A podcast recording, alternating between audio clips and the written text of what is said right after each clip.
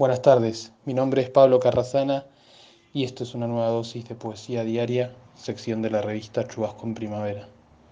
Voy a compartir un poema de la poeta santafesina Estela Figueroa titulado Buscando el poema. Atropellada como un perro, selectiva como un gato, lo busco, fiel como tallada en piedra, blanda como la espuma, inocente como un fantasma que vaga por la ciudad, lo busco. Lejos parece que algo brilla. ¿Será el poema? Sobre una cinta de fuego, camino a su encuentro, atropellada, selectiva, blanda, inocente, despiadada.